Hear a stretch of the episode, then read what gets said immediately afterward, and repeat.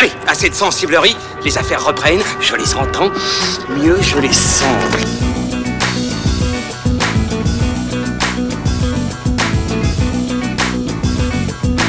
Qu'est-ce que c'est que ce foutoir, mon petit Bernard?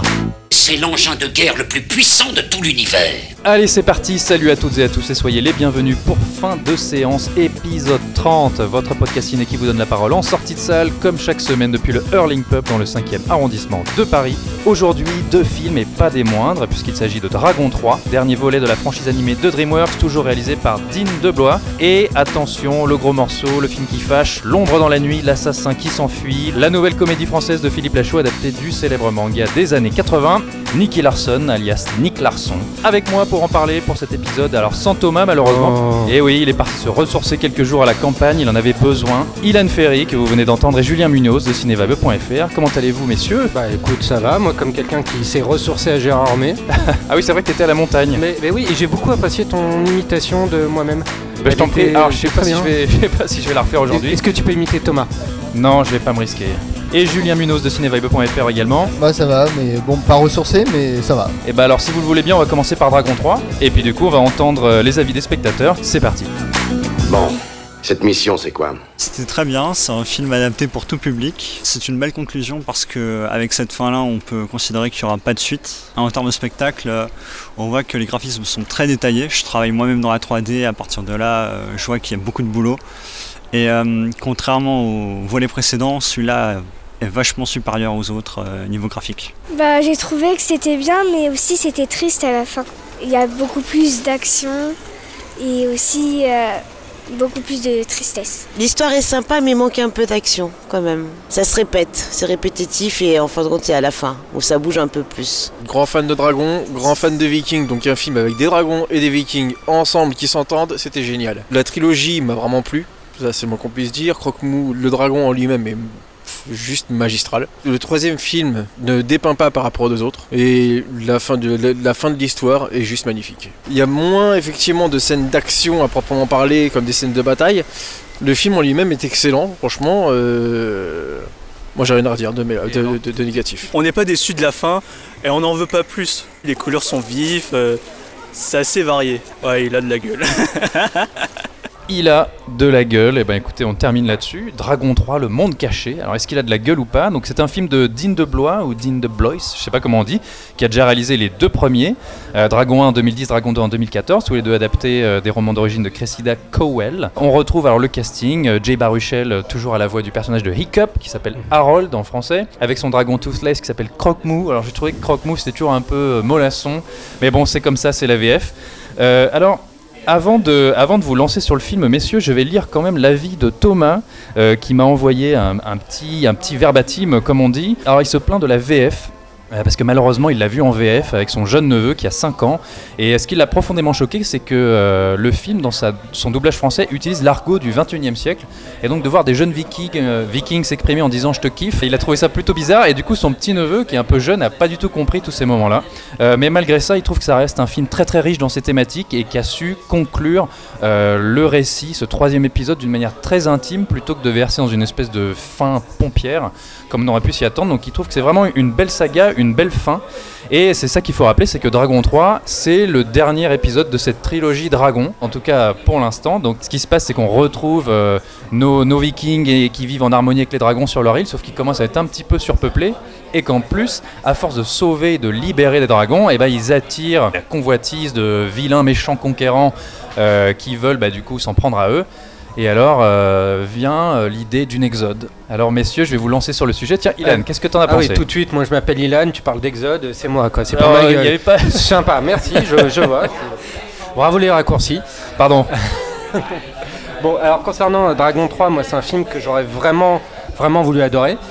euh, dans la mesure où le précédent Dragon 2 m'avait beaucoup plu, j'étais très agréablement surpris par, par ce film pour, pour énormément de raisons, mais c'est pas le c'est pas le sujet euh, aujourd'hui. Et en fait, je pensais retrouver toute la dimension émotionnelle, épique, euh, tous ces frissons que j'avais euh, que j'avais ressentis devant le devant le numéro 2.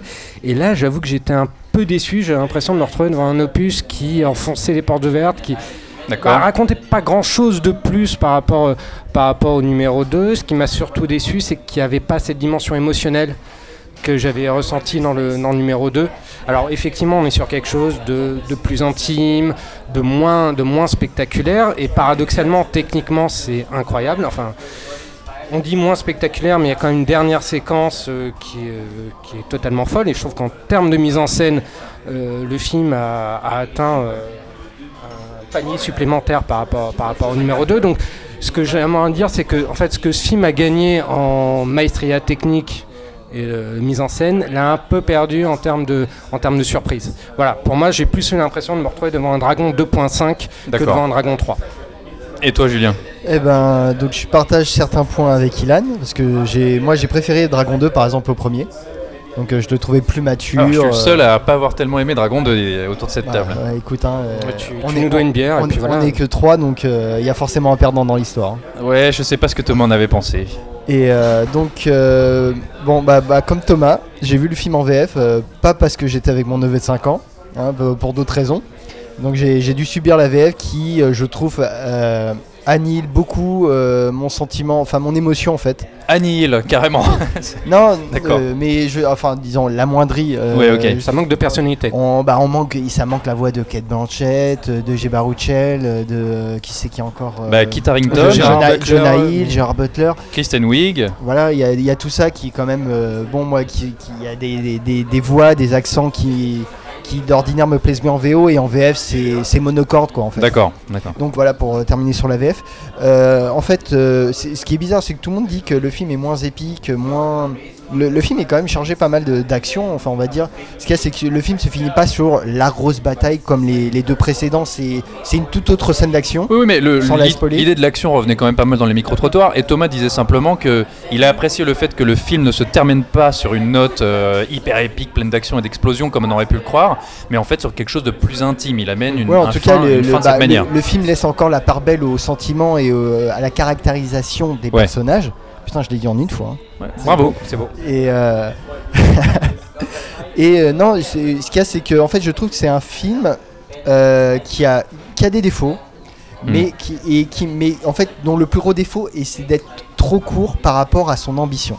Oui. Je trouve que le film en f- euh, a- veut explorer beaucoup de pistes et beaucoup de pistes intéressantes et qu'en fait il est, il est contenu dans un film de 1h40 une... Oui, 1h35. Il dure 1h40, euh, 1h40. 100 104 minutes, hein, j'ai noté. oui voilà 1h40 je pense avec générique euh, et euh, en fait moi honnêtement je serais resté plus une heure de plus Oui, franchement ça- facilement je pense que Bah, je- a- j'avais pas envie de partir en fait Bah, il y a C'est- le truc, c'est que si, moi j'en veux beaucoup aussi un peu à la campagne marketing du, du film parce que l'une des, euh, l'une des affiches teaser du, du film euh, spoil un peu la, la fin, du, euh, la fin de, de Dragon 3. Il y a toute une partie, toute la fin est très belle et pour moi, si tu veux, ça aurait dû être une plus grosse partie du, du film et Mais je, je trouve ça dommage. La communication en révélait beaucoup, puisque en fait il se trouve que euh, donc euh, Toothless, le dragon, euh, qui est le dernier des Night Furies, le dernier de cette espèce de dragon qui a disparu, on voyait déjà sur les affiches, dans les bandes annonces, etc., qu'il trouve une femelle qui, alors, si lui est de couleur d'écailles noires, elle, elle a des écailles blanches. Et effectivement, il y a des images de la fin qui ont carrément été montrées, même dans des, dans des bandes annonces.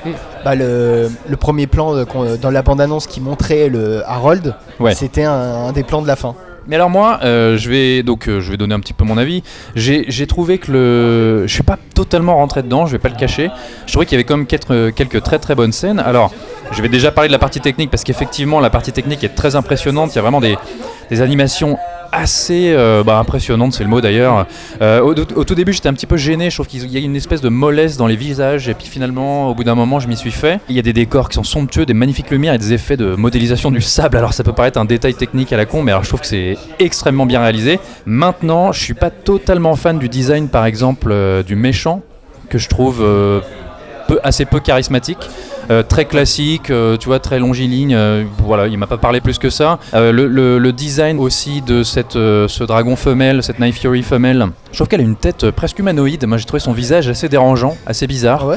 Et que je trouvais que c'est aussi un design très très facile, très attendu. Tu vois, genre. euh, Bah, c'est une version féminine de ouais, de mais Poco, quoi. de manière assez classique. Alors que par exemple, ce méchant, il introduit à des nouveaux dragons qu'on n'avait jamais vus, comme Ouais. une espèce de dard de scorpion. Et eux, je les trouve nettement plus réussis, not- nettement plus originaux. Euh, maintenant, moi, ce qui m'a dérangé dans le film, même si encore une fois, je trouve qu'il y a des belles scènes et puis j'ai été ému à quelques moments. euh, c'est sa construction. Je trouve qu'il y a quelque chose d'un petit peu automatique. Ouais. Et puis, euh, c'est un, film qui est construit sur des allers-retours. En fait, les personnages vont d'un point A, puis ils reviennent, c'est- puis ils repartent, Bah, puis ils que- reviennent. en fait, ce que je disais, c'est que le film était beaucoup trop court et en fait, on n'avait pas le temps de développer, par exemple, tout ce qui est la partie euh, l'exode. Désolé, Ilan. Euh, C'est-à-dire euh, les euh, bon, on va, c'est- je pense que c'est pas un spoil. C'est bon, on a euh, le village de Burke, la population du village de Burke qui est obligée de se De dépla- partir, de partir. Et en fait, en 5 minutes, ils ont trouvé un nouveau refuge. Voilà, mais et voilà. il n'y a même pas tellement d'exode en Et- fait. Oui, Ils- voilà. Ils voyagent, voilà, Et, 5 minutes et puis c'est bon. euh, On nous parle de cette légende du monde caché, donc qui, est, qui émane des souvenirs de Harold. Et qui est réputé introuvable. Et d'un monde caché où les dragons seraient en paix et ne gêneraient pas les hommes. Et que c'est une terre, enfin, la terre promise. Oui, voilà. hein. Pardon, Elan. Ah, ça continue là. Ce, ce soir, le podcast a comme une thématique. Et euh, comment dire Et ce monde donc est réputé caché que, que le père de Harold a cherché toute sa vie. Ouais. Harold le trouve bah, en 5 minutes. En 5 minutes aussi. et ouais. on l'explore en 5 minutes. Et euh, donc ce qui fait que voilà, moi quand je dis que j'aurais été prêt à rester une heure de plus, c'est vraiment pas faux parce que je trouve qu'il y a plein d'idées, plein de Des amorces, de- d'intrigues ou de sous-intrigues qui auraient mérité d'être développées, de d'être renforcées et d'être euh, voilà et qui je pense aurait décuplé l'émotion du film, Mm. le côté épique et euh, on aurait fait une vraiment une euh, je pense un final euh, digne d'une épopée en fait. Oui, oui, mais je suis, je suis d'accord. Et on a aussi un méchant, alors je, je termine là-dessus, on a un méchant qui est censé être un, un grand chasseur. Et au final, c'est un méchant, c'est un chasseur qui ne chasse pas, puisque les personnages ne font que revenir vers lui à chaque fois. Et toujours dans ces allers-retours constants. Enfin, que- parce qu'il les manipule aussi, Oui. enfin il, est- Ouais, il plus- anticipe oui, leur- il est- leur il est fait très stratège. Plus ou moins, mais je trouve que là, il y a une petite facilité de scénario. C'est pas particulièrement euh, bien Oui, écrit. Alors, c'est ouais, méchant. le- le film est frustrant là-dessus. Le Alors, film est on- frustrant, On, on- on va juste euh, préciser une chose euh, en, en regard de- du champ lexical qui a, été, euh, qui a été utilisé. Je précise que ce podcast n'est pas sponsorisé par les 10 commandements. D'accord. Voilà, ou Eli Chouraki, comme tu veux. euh, voilà. Les vrais seront. Mais effectivement, il y, a une- il y a une espèce de frustration par rapport à une, à une intrigue qui, qui fait, qui fait un peu du surplace, qui, qui répond un peu trop aux, aux deux opus précédents, le côté épique entre guillemets en moins, alors que, alors que bon, t'as des séquences qui sont épiques. Rien que le premier plan, la première apparition de Harold est assez épique. Bon, Elle est très bien. Tout de suite euh, désamorcée par un petit truc, mais moi ça m'a ça m'a pas dérangé. Mais il y a quelque chose effectivement, on sent que dans ce, ce Dragon 3.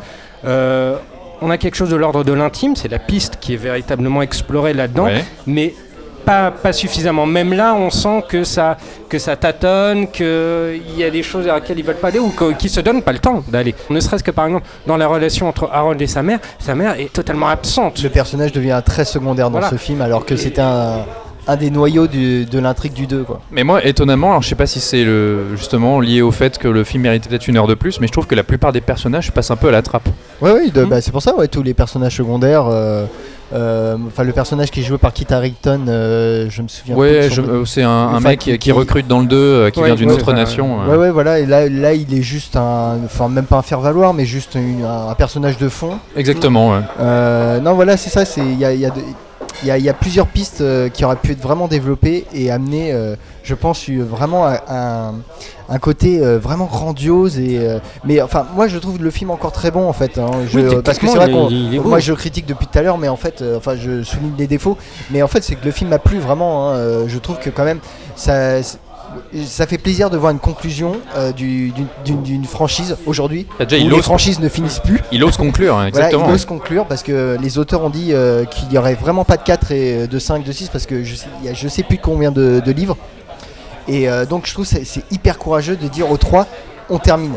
On, Parce que- on- on boucle la chose et on fait un vrai film qui tient tout seul. Justement, moi j'avais une, une interrogation, alors vous pouvez me dire ce que vous en pensez, mais étant donné que on a euh, donc euh, les trois films, on a maintenant des comics, on a une série animée en images de synthèse sur Netflix, on a une série de courts-métrages, on a des jeux vidéo, il y a un spectacle sur scène, il y a aussi un spectacle sur glace. Euh, moi je me demandais, ce troisième épisode qui arrive maintenant, est-ce qu'il y a encore une fraîcheur, est-ce qu'il y a encore un, un- un intérêt à la série Dragon? Euh, qu'est-ce, qui- qu'est-ce que ce film amène vraiment qu'on n'ait pas encore vu dans tous ses produits dérivés, sachant que déjà, tu vois, moi je trouvais que le 2 était déjà construit sur la même trame que le premier. Oh, bah non, parce que là, quand même, le 3, euh, Ah le, le 3 est quand même construit sur le, le, le lâcher prise, Mm. en fait, ce qui est une thématique qui revient souvent dans, aujourd'hui, par exemple, dans les films de Bayona. Euh, donc, ça veut dire que c'est Harold doit apprendre à, à, comment dire, à s'affranchir de Croque-Mou et à vivre sa vie lui-même et de se reconsidérer en tant qu'entité solitaire et qui doit laisser partir euh, Croque-Mou. Et, euh, et donc, c'est un peu, euh, on va dire, c'est peut-être un message méta euh, qui dit, qui, euh, qui dit, bah voilà, il faut finir. Il faut finir cette franchise, on n'a pas envie de partir, on n'a pas envie de la quitter, mais toute chose a une fin, qu'elle qu'elle soit bonne ou mauvaise, il faut que ça se termine, il faut mettre une conclusion, et c'est c'est difficile, mais il faut prendre sur soi, mais ça ne rend la chose que meilleure, je pense. Ouais, Julien est en train de pleurer, hein, vous le voyez pas, mais il y a une petite larme qui coule sur ses joues. Non, non, c'est juste que j'ai une lentille qui me gêne. Ah. Ouais, c'est ce qu'on Ouais, dit.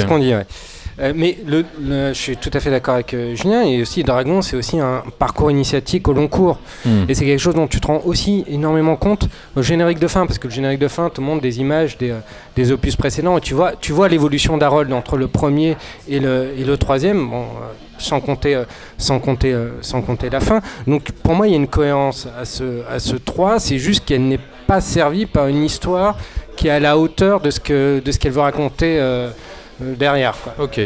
Bon, et ben alors du coup, je vais conclure en disant que euh, ça fait un petit moment que j'avais pas vu un film DreamWorks sur grand écran Et que j'ai été très surpris de voir un tout nouveau logo DreamWorks. Ah oui, c'est vrai. Ouais. Voilà, et je me dis, cette franchise arrive euh, à sa conclusion. Maintenant, il est temps pour DreamWorks de trouver une autre franchise à exploiter sur des années.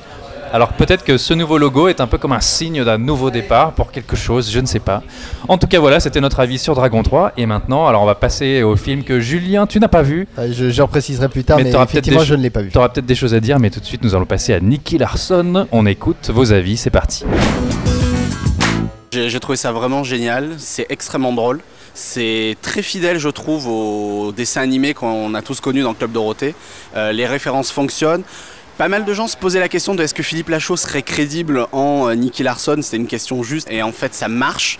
Il a très très bien réussi à recréer euh, tout l'univers du, dessin animé et finalement l'humour de la bande à Fifi colle plutôt bien en fait au côté très exagéré de, Nicky Larson. Donc du coup ça nous donne un truc hyper caricatural mais comme était le dessin animé et, euh, et ça marche. Clairement c'est de très loin son meilleur film, aussi bien en termes de comédie qu'en termes de mise en scène. Euh, je trouve que c'est vraiment un coup gagnant. Un truc assez catastrophique. À ma grande surprise, j'ai trouvé ça assez drôle. J'aime bien les petites références qui glissent aux séries, tout ça de l'époque, Dragon Ball et compagnie, Radman 2000. Enfin voilà, il y, a- il y a de bonnes blagues. Ça tient plutôt bien la route, il y a des longueurs, mais euh, ouais, c'est plutôt fun en fait. Allez donc, Nicky Larson, vous l'avez entendu, deux avis très positifs en sortie de projection. Alors, euh, je vais pas vous le cacher, j'étais un petit peu surpris euh, d'entendre. D'ailleurs, je crois qu'il y a une de tes relations euh, dans ce micro-trottoir, Oui, Ilan. e- Ex-relation. Depuis, du coup, c'est terminé ah bah c'est c'est un coup à mettre fin à des amitiés. hein. Alors, avant de vous spoiler sur la vie d'Ilan que vous avez peut-être déjà compris, on va, on va préciser pourquoi Julien ne l'a pas vu. Alors, explique-nous, explique au monde entier pourquoi tu n'as pas Alors, vu Nicky Je Larson. l'ai pas vu parce que j'ai pas parce que je n'ai pas eu le temps. C'est parce que de toute façon j'avais été très clair depuis des mois. je- quand on a émis les- la possibilité de faire un podcast là-dessus, j'avais dit je ne veux pas le voir, que ce soit au cinéma, en vidéo, tout ça, parce que. euh, Donc déjà, parce vous, que vous- vous pouvez entendre qu'il y a un niveau de professionnalisme qui varie beaucoup Mm. autour de la table. non parce que les comédies françaises, j'ai arrêté de les voir il y a déjà plein d'années parce que en fait euh, ça ne me convient pas. Le- la vie est trop courte et euh, bah, une adaptation fran- euh, d'un dessin animé japonais que j'aime. euh, par un réalisateur français que je n'estime pas vraiment, si tu veux, ça me pousse pas avec Clément parce qu'en fait je pense que je serais juste dans le bashing. Voilà, j'ai pas envie de me lancer dans une, euh, une entreprise de démolition euh, gratuite, donc voilà. euh, Du coup, s'il y a un Dragon Ball Z par Philippe de Chauvron, tu iras pas le voir non, parce que je pense que ça, ça sera pas assez raciste. Du coup, eh ben, euh, Ilan et moi, on a vu le film et Thomas l'a vu aussi. Alors, il nous a envoyé également un petit mot. Alors, je vais vous le lire, c'est très rapide. C'est même c'est écrit en mots-clés hystérique, beauf, pas drôle, cheap et réalisé avec les pieds. Alors, est-ce que c'est réalisé avec les pieds de Philippe Lachaud? Je sais pas, mais en tout cas, c'est réalisé par Philippe Lachaud qui, euh, il a trouvé complètement anti-charisma- anti-charismatique dans le rôle de Nicky Larson. C'est un des pires trucs qu'il ait vu ces derniers mois. Alors, Thomas, il a été très violent avec le film. On peut dire que Philippe Lachaud, c'est un peu un des nouveaux. euh, alors, si j'en crois la, presse euh, que j'ai pu lire, un des nouveaux princes. Le patron. Un des, nouveaux, un des nouveaux patrons de la comédie française. Alors, c'est vrai qu'il avait signé des, bah, des succès en salle. hein. On a eu Babysitting 1 et 2, Alibi.com, Épouse-moi mon pote. Et puis voilà, Nicky Larson. Alors, que dire euh, Ilan, je vais, je vais te lancer sur le film. Ah, tu me lances comme ça. Ouais, ouais, vas-y. Il est désagréable. à l'origine, de toute façon, il y a un gros problème sur le projet Nicky Larson. C'est quand Philippe Lachaud en a parlé, il a dit qu'il voulait rendre hommage à la génération Dorothée. Mais sa- Dorothée. sachant, excuse-moi je, te- excuse-moi, je te coupe, Oui. c'est qu'il a quand même reçu l'aval du créateur d'origine, euh, Tsukasa Hojo, qui a validé son scénario. Apparemment, ça lui a plu. En tout cas, il a fait une déclaration. Alors, il y a aussi du- de la com et du marketing. Il faut Oui, bien qu'il il viande sa franchise. Mais ce qu'il a dit, c'est que euh, pour une fois, c'est un scénario qu'on lui a soumis sur Nicky Larson qui ne se centrait pas uniquement sur l'action, mais qui n'oubliait pas d'amener euh, du drame, de la comédie et de l'humour coquin. Euh, Alors, ce, qui, ce qui alors- correspond effectivement à, euh, à la version, en tout cas la version animée de Nicky Larson. Alors du drame, oui, il y en a, parce que quand tu subis une heure et demie de Nicky Larson, effectivement, tu sors, tu pleures de désespoir. D'accord. c'est quand même assez dramatique comme film. Mais ce que je veux dire, c'est qu'il y, y a un problème euh, d'adaptation, même s'il a été adoubé par, euh, par, par le créateur. Monsieur Euh, Hojo. Voilà, il y, a- il y a un problème très viscéral dans, dans, dans ce film, c'est que, comme je disais, c'est plus un hommage à la génération Club Dorothée qu'une adaptation de, de Nicky Larson. Oui, ce qui oui. pose déjà un problème parce que si tu as la génération Club Dorothée rendre hommage à un pan pas forcément glorieux de notre histoire télévisuelle. Alors t'es pas fan du Club Dorothée bah, Je suis, c'est- quand même pas, euh, voilà, c'est quand même pas euh, la meilleure heure de, enfin c'est pas la plus grande heure de gloire du, euh, de la télévision française. hein. Il y avait des choses gênantes. C'est le problème de, c'est le problème de, de, de ce Nicky Larson là qui euh, prend comme running gag en fait tous les deux dialogues à faire une référence à une émission du Club Dorothée, pas forcément un dessin animé en plus, ça peut être, euh, ça peut être les musclés, ça peut être, enfin on a des trucs. Et parfois, où, c'est gênant, hein. Et c'est super gênant. Je veux dire, à un moment donné, euh, Philippe Lachaud en Nicky Larson qui dit à, à trois gorilles, bon, euh, salut les musclés. Ouais, ou, euh, Ah bah tiens, j'espère que t'es pas encore en train de regarder les filles d'à côté avec ton fusil. Enfin. Oui, il commande un verre, il dit, euh, Radma, Ran- un demi, Radma, tu mets-moi un demi. Ouais, Voilà, enfin. C'est que des trucs comme ça, c'est ultra gênant, c'est du, c'est du fan service bas de plafond, je trouve. C'est un film qui représente tout ce qu'il y a de pire dans, dans les films de, de la bande à Fifi, dans leur humour très bas de plafond. Alors effectivement, c'est toujours en, en dessous de la ceinture, il y a des côtés un peu homophobes quand même. Bah, Bon, il mais fait assez beaucoup du- latent, même il- il si aime faire rire avec l'homosexualité, hein. C'est une Même comédie si- française, Voilà, mais même si c'est pas aussi, euh, aussi gros que dans, ses, euh, que dans ses précédentes comédies, parce que là, on va quand même dire l'enjeu de l'enjeu du film, c'est que c'est Nicky Larson qui cherche un remède au parfum de Cupidon pour pas finir euh, par tomber amoureux de voilà. Pour euh, ne plus tomber amoureux de, de Didier Bourdon et non finir en homosexuel. Bon, c'est pas un gros spoil. Hein, Voilà, Euh, c'est c'est ça le, le- le- le cœur de l'histoire. L'enjeu, c'est qu'il y a un scientifique qui a inventé une substance qui est la substance de Cupidon et donc du coup si on est en contact avec ça on tombe Ah, automatiquement amoureux de la personne qui porte euh, bah, le parfum voilà le voilà, fameux bah, parfum ce, qui, de ce Cupidon qui est, ce qui est arrivé entre Julien et moi la première fois qu'on s'est vu quoi. voilà sauf que depuis j'ai l'impression que les effets sont totalement Ouais, ils sont un peu dissipés dissipés, c'est les effets de la bière. mais ça. donc Philippe Lachaud en Nicky Larson donc Nicky Larson le coureur de jupons tombe en fait accidentellement amoureux de, de Didier Bourdon. Didier Bourdon, et euh, c'est là tout le problème Voilà, pour, c'est- euh, pour lui c'est tout l'enjeu. Mais en termes de comédie, c'est pas drôle, faut le dire. C'est euh, en termes de dialogue non plus, c'est vachement ras des pâquerettes. L'histoire est, est pas terrible. Alors oui, je sauve un truc du, du film, c'est une séquence euh, en caméra subjective qui est une sorte de hardcore Henry du, euh, du pauvre, mais qui est rigolote, qui est peut-être le seul soubresaut d'originalité Mhm. dans, ce, dans ce Nicky Larson, qui moi m'a moins fait penser à une adaptation de Nicky Larson qu'à euh, la bande à Fifi en cosplay en train de jouer à Nicky Larson. D'accord, ouais. Euh, voilà, et si je voulais être méchant, je pourrais te dire que en termes de méchant. En, en termes de comédie, c'est un film qui ferait passer pas de pitié pour les croissants pour du Billy Wilder. donc, euh, donc voilà, donc non, c'est- c'est c'est très très mauvais. Ben, moi je vais je vais m'inscrire en faux Ilan Non Oh là, le twist Non, alors c'est pas un vrai twist. Non. Euh, genre j'ai trouvé le film épouvantable. euh, Je, j'ai- été très très gêné pendant toute la, toute la projection. Ouais. Il y a un ou deux gags qui m'ont fait rire, notamment à un moment, t'as un mec qui passe à travers un pare-brise euh, Oui, au ralenti. Voilà, je sauverai aussi le, le- le personnage de, de Laura. Je trouve que l'actrice Elodie Fontan est, est pas trop mal. Enfin, pour moi, si, son, si ses dialogues et les situations étaient pas aussi mal écrites, elle, elle serait pas si mal en fait. Je, je- je la trouve euh, relativement bien. Après, c'est absolument affreux. Alors moi, je suis pas donc euh, voilà. Nicky Larson à l'origine, c'est un, c'est un manga. hein. Il s'appelle City Hunter, qui est sorti au Japon. Donc c'est un shonen, un manga pour les jeunes, les jeunes ados euh, euh, garçons. C'est sorti dans les années 80. Moi, je suis je suis pas un expert du manga, mais par contre, euh, je suis extrêmement fan de la série animée. Mhm. Euh, de la série animée en version originale. Donc Nicky Larson s'appelle Ryo Saeba et Laura s'appelle euh, Ka- Kaori Makimura. En fait, là où je m'inscris en faux, c'est que je trouve que finalement, et ben c'est pas une si mauvaise adaptation de Nicky Larson, mais une si mauvaise adaptation de Nicky Larson version française. Parce qu'il faut pas oublier, c'est que quand Nicky Larson est, bah, est devenu Nicky Larson, quand il, il est arrivé en France, ça a été extrêmement censuré. C'est-à-dire que toutes les scènes de violence, les scènes de nudité ont été coupées. Tous les personnages de travestis ont été transformés en femmes, parce qu'apparemment chez nous c'était choquant. Les dialogues aussi changent. Et en fait, les des- dialogues ont été énormément transformés euh, par des doubleurs qui, qui refusaient cette violence parce que pour nous, la France, euh, dans les productions AB, il fallait l'adapter au très très jeune public. Et donc du coup, qui ils ont méprisaient le, le, le matériau d'origine. bah, hein, qui avait faut- que peu d'amour en tout cas pour une partie pour le pour tout ce qui était d'ailleurs aussi japonais et donc du coup qui se sont euh, qui sont partis en improvisation totale ils ont inventé c'est-à-dire que euh, on et puis il fallait atténuer la violence donc on ne tirait pas des balles mais on tirait des Euh, on ne cherchait pas à tuer son adversaire, mais on cherchait à lui faire bobo.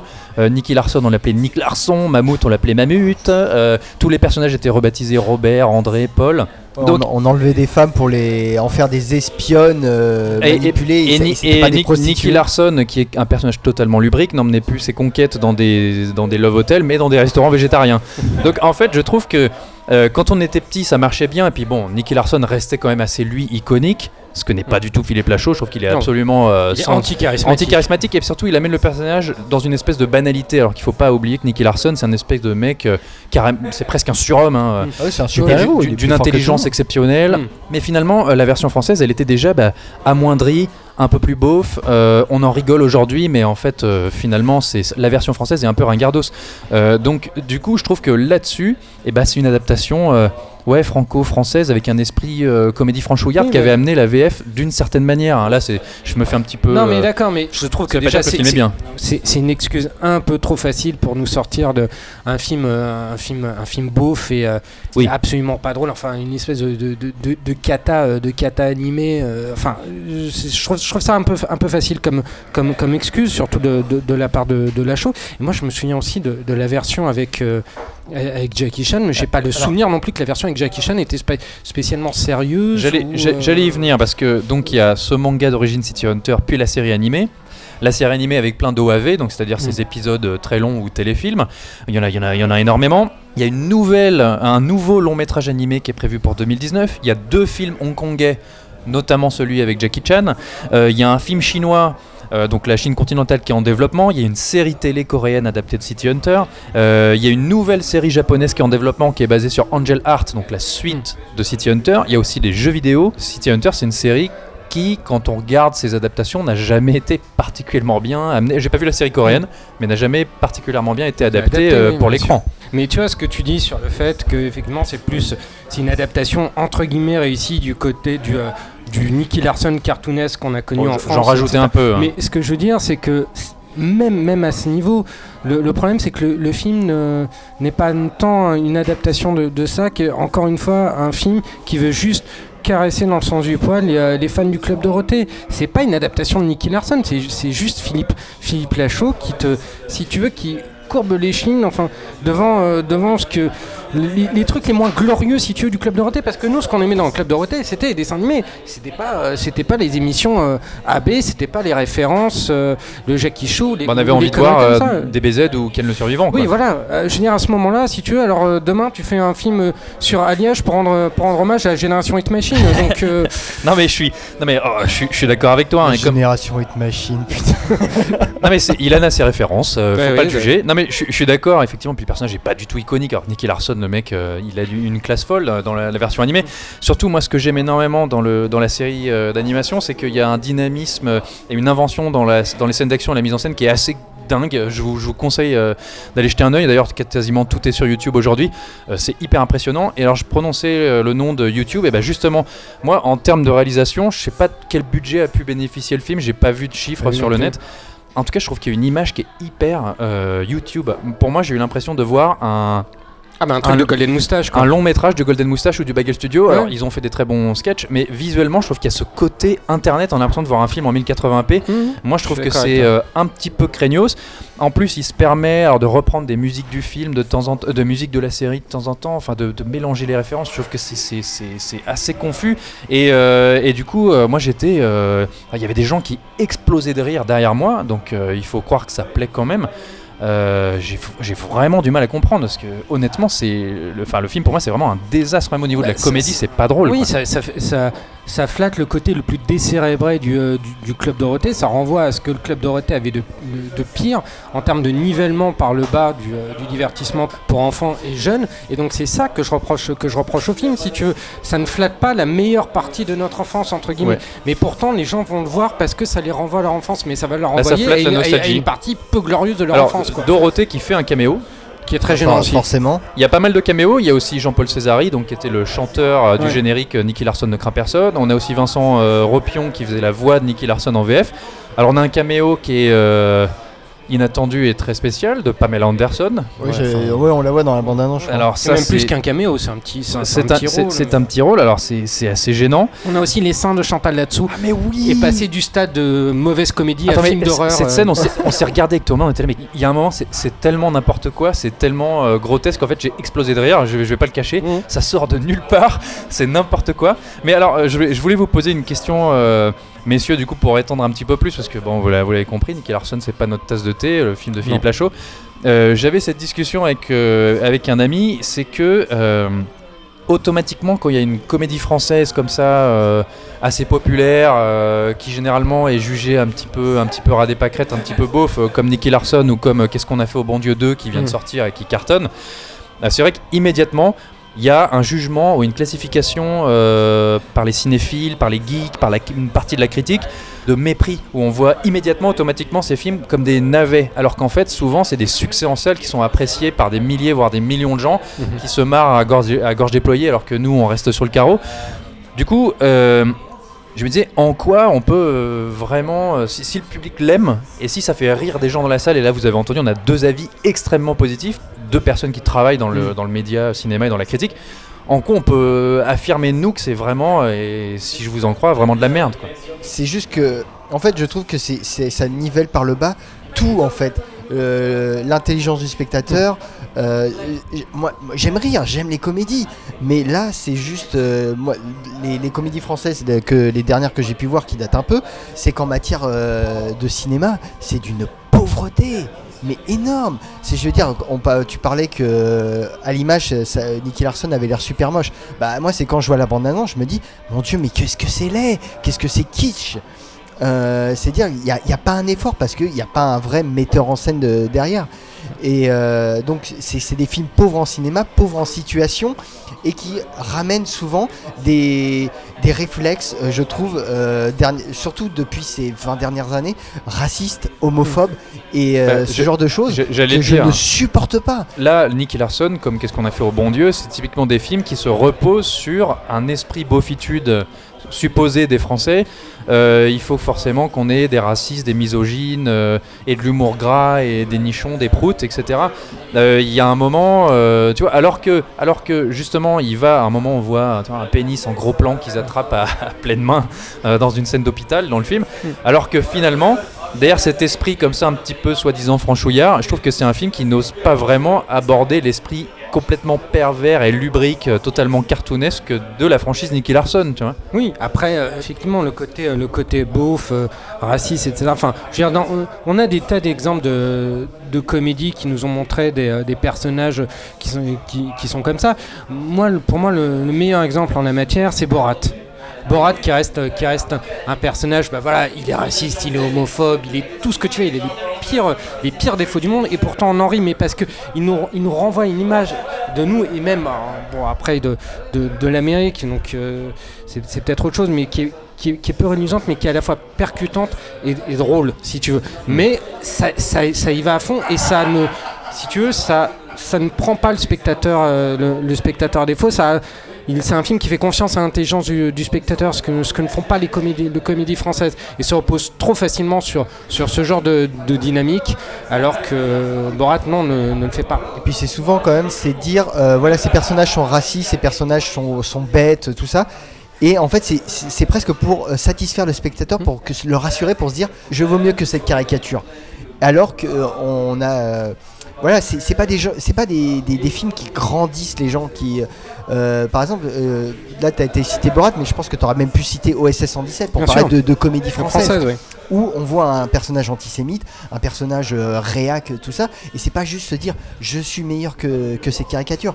C'est quand même en, en filigrane rappeler toute une image, une pensée de la France que on, ne veut, qu'on a, on a oublié parce que on est français, on est très fiers et on n'aime pas trop explorer nos défauts. Et là, il y, a- un côté un peu sale gosse, un peu côté, euh, euh, comment dire, euh, poil à gratter, qui, est là et intéressant, et qui ose des choses, des sketchs quand même qui sont assez énormes, avec des, phrases qui aujourd'hui choqueraient tout le monde.